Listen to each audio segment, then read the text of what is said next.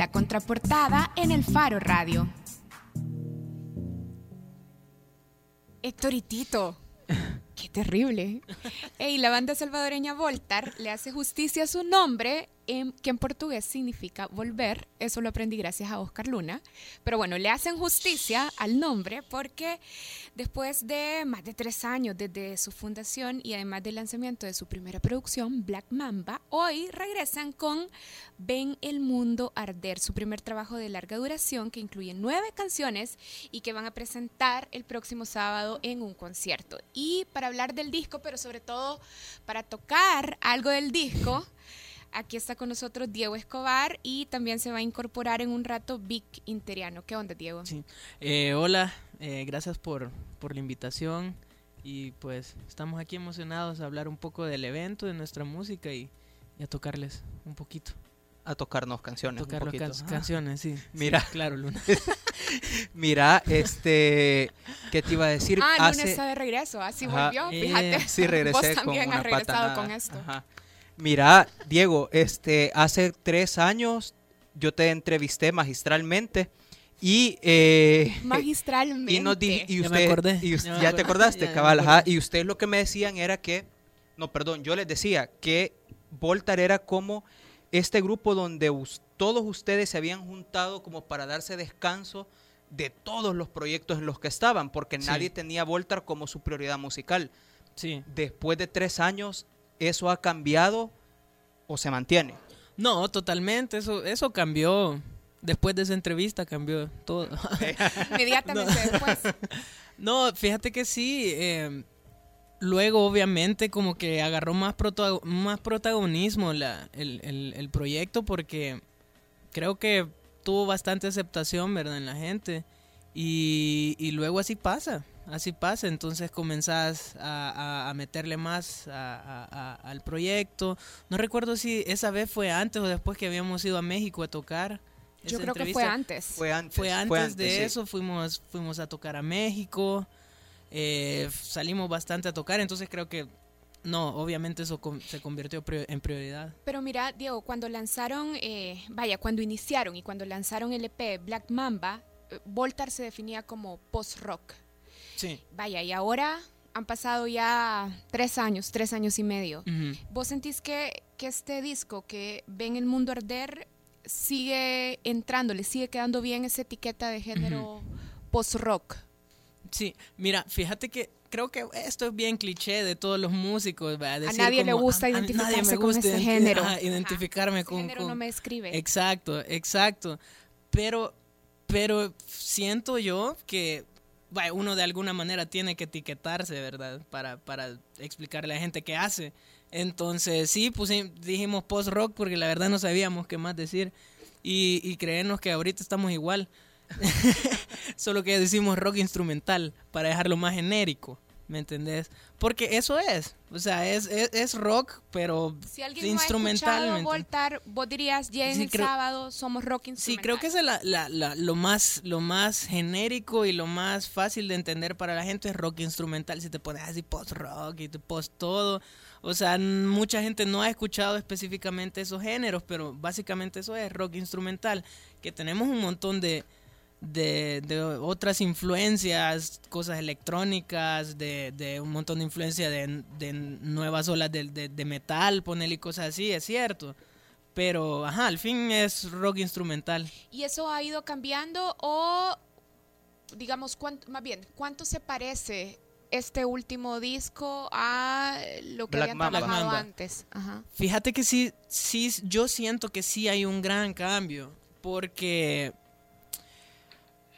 creo que le comentaba a Luna en esa entrevista, básicamente eso fue, fueron unos, fue, fue concebido como demos.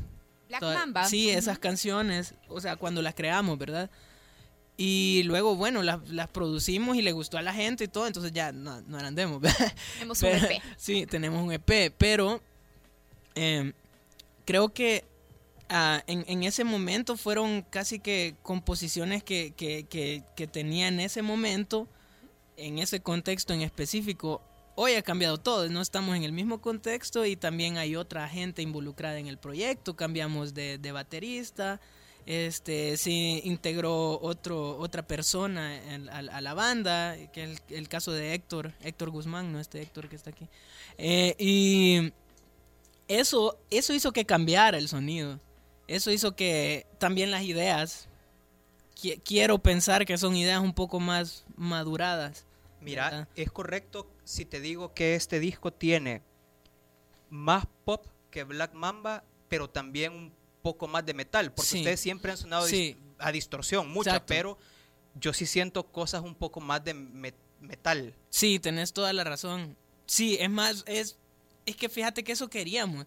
Queríamos de pronto hacer canciones que fueran como súper radiales, que tuvieran como un formato de una canción pop, pero que no suene a pop, ¿me entendés? Y la, la parte metal se explica porque en ese, en ese tiempo sí estábamos escuchando un montón de, bandas así.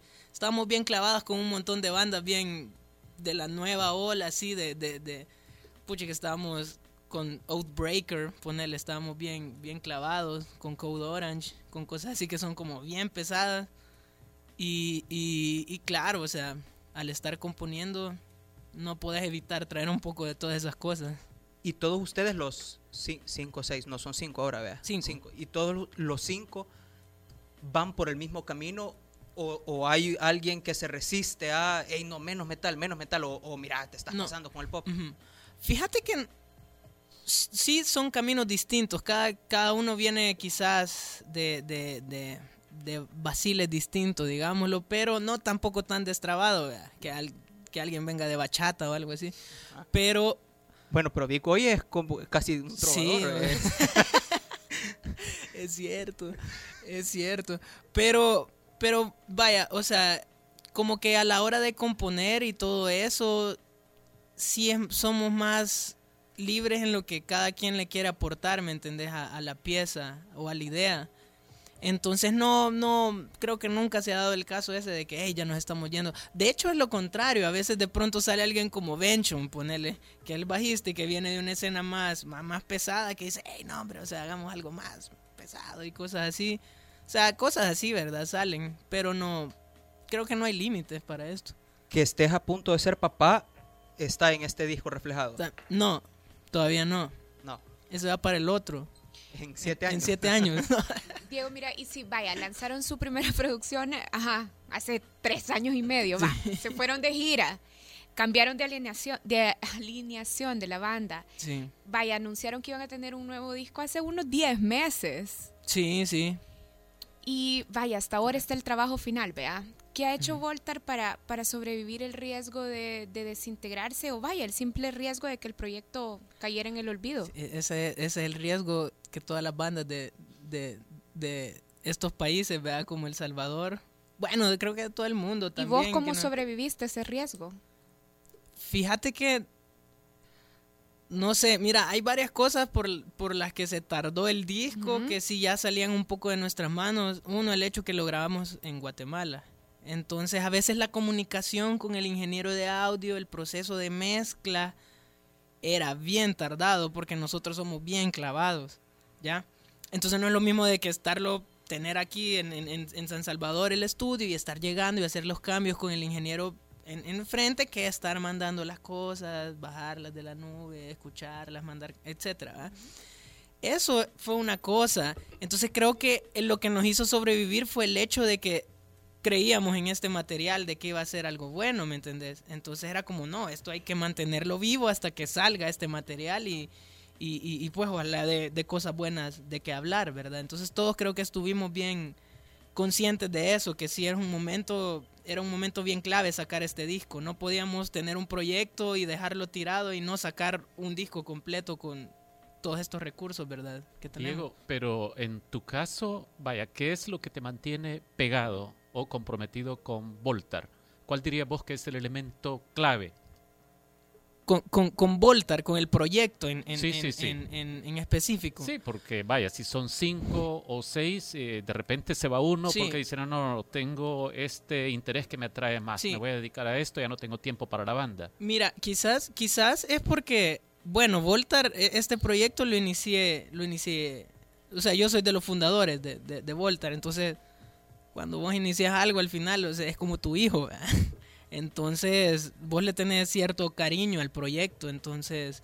Esa es, es, es, una de las... Es un asunto, vaya, para empezar, es, un asunto más emocional. Es un asunto bien emocional porque en, en, cuando el, como, como ya había dicho antes, cuando comenzó la, la banda fue una especie de, de desahogo musical de, de, ciertas ideas, de ciertas cosas que tenía en la mente en, en, otro proyecto, ¿verdad?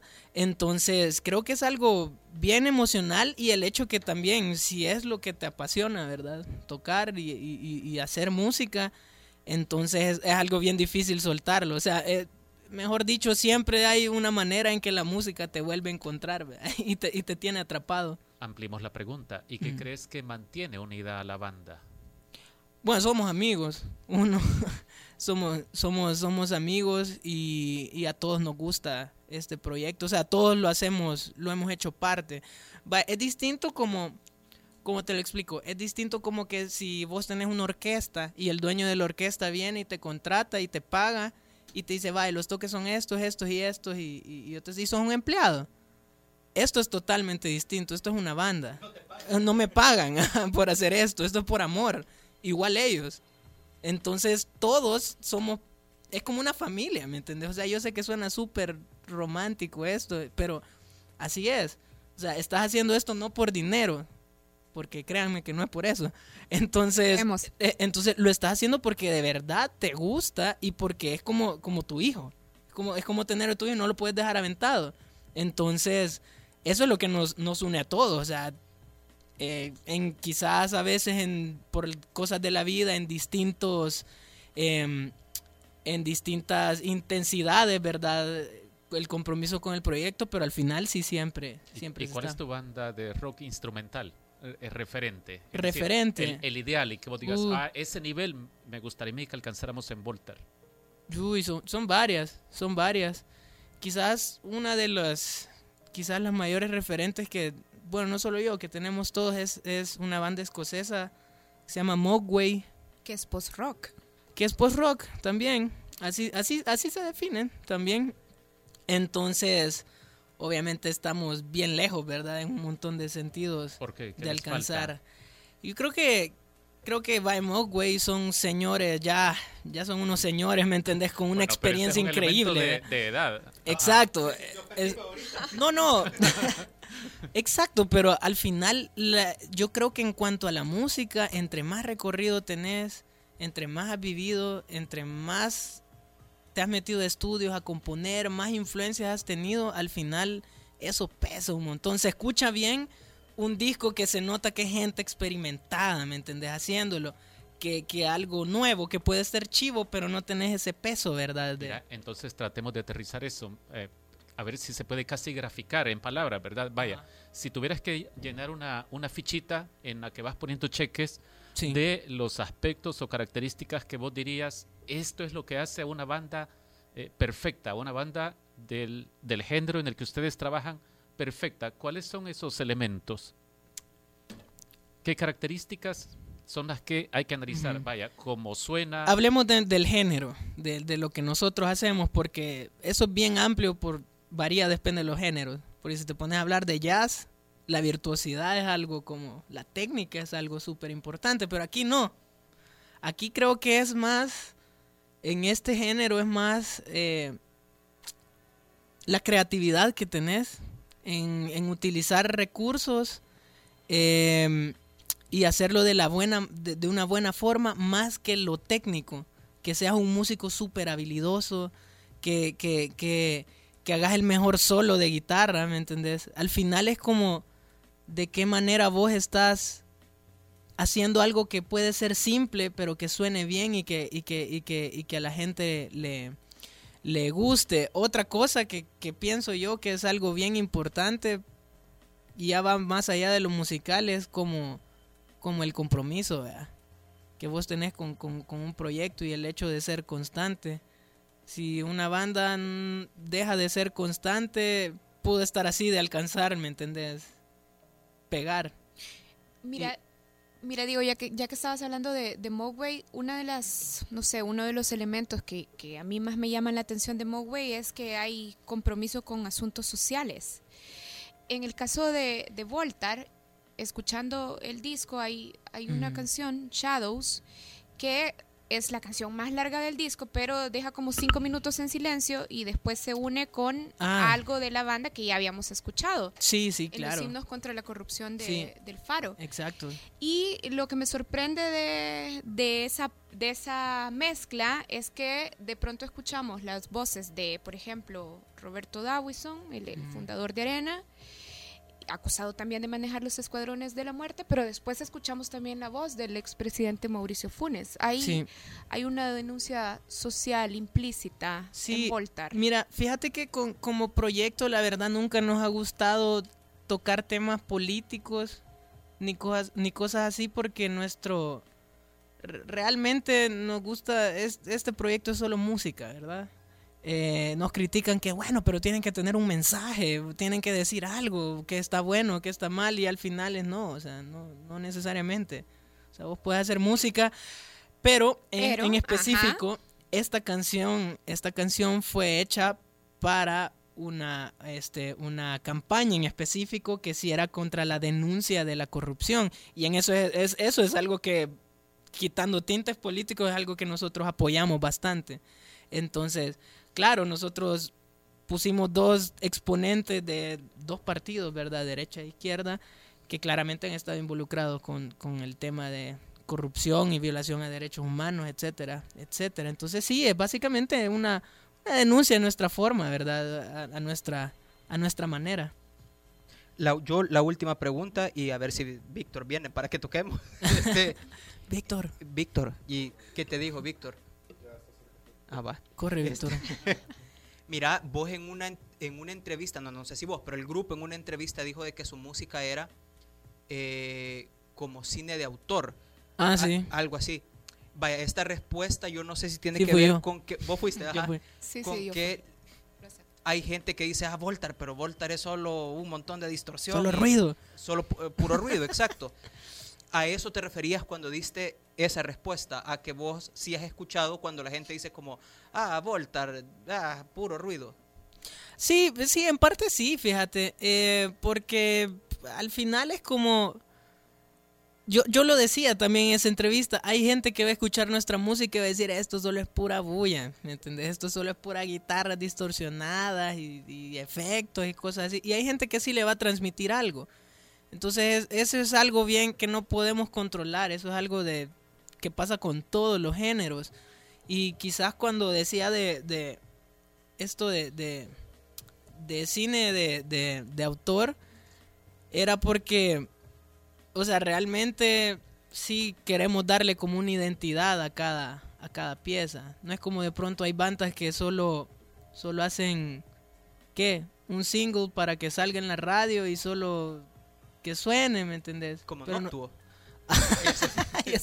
menos mal que no está.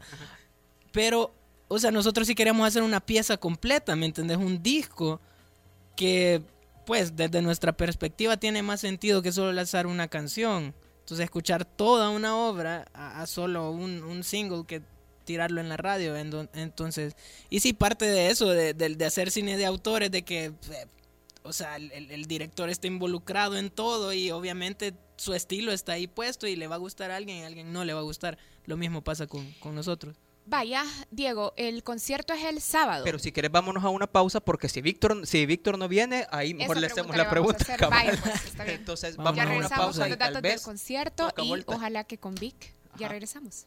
Corre Vic.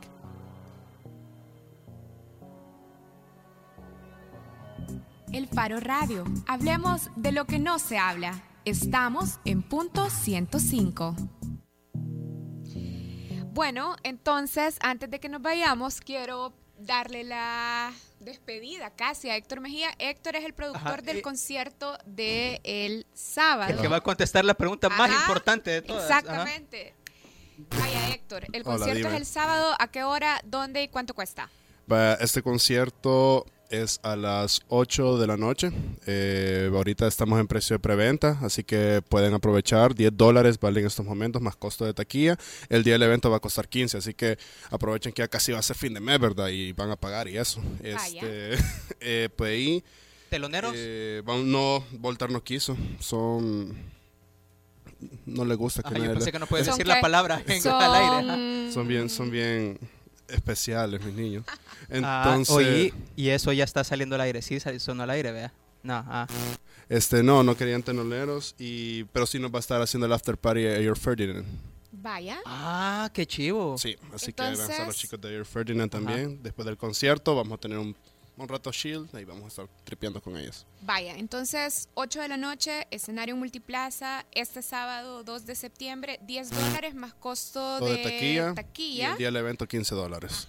Y está de venta de hecho en la taquilla de multiplaza. Sí, de hecho los, los puestos de la taquilla los pueden encontrar tanto en multiplaza como en Metrocentro y pueden comprar sus boletos en línea también. Vaya, y además el disco también, si lo quieren escuchar, ya lo pueden escuchar. Yo hoy en la mañana lo escuché en Spotify. Yo lo escuché en Apple Music. Ah, vaya, entonces ya por lo menos ahí damos fe que lo pueden encontrar. Sí, yo creo que también hay, pero en todas las plataformas. Creo, que algo, creo que algo más especial es que el día del evento vamos a tener los discos en físico, de hecho. ¿Y eso existe todavía? Pues sí, ah. con Voltar sí tenemos discos en físico. A ver, amor. Ahí vamos a tener. Ok, vaya, entonces este sábado 8 de la noche ya pueden escuchar el disco en estas plataformas y nada, Voltar ven el mundo arder. Estás haciendo tiempo todo lo que puedes ver, Karen. Hey, aquí está Vic. ¿Qué onda, Vic? Hola, hola, mucho gusto. Vaya. Gran aporte. Entonces, sí, viene tarde. Gracias por ayudarme a alargar el tiempo, Vic. Tengo una anécdota. Usted, ustedes dicen, ¿cuándo? ¿Ustedes dicen cuándo? Mejor ya no. Vaya, vamos a probar.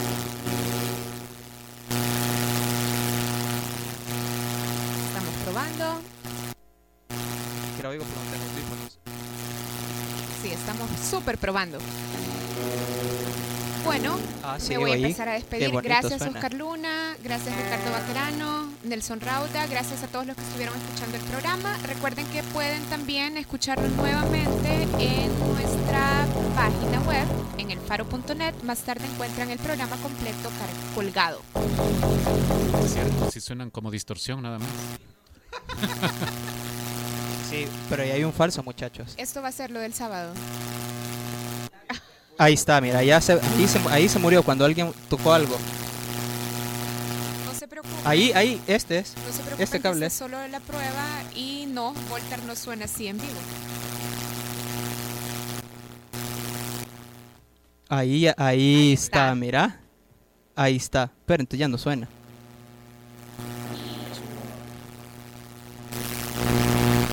No, si quieren, mejor ponemos la canción. No. No.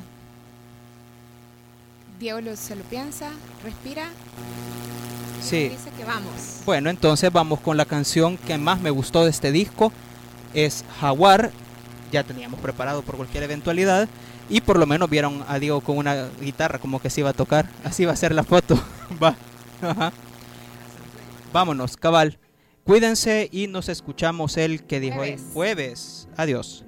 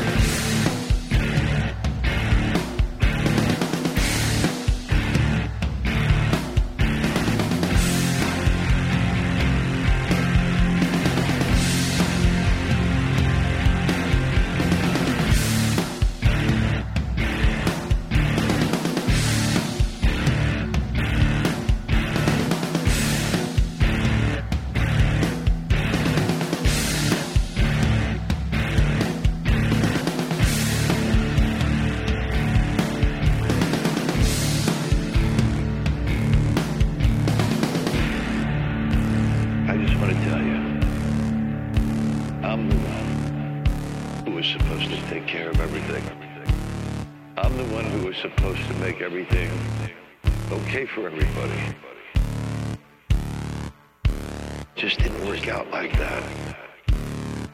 And I left. I left you. You never did anything wrong. I used to try to oh, forget about you. I used to try to pretend that you didn't exist. But I can't.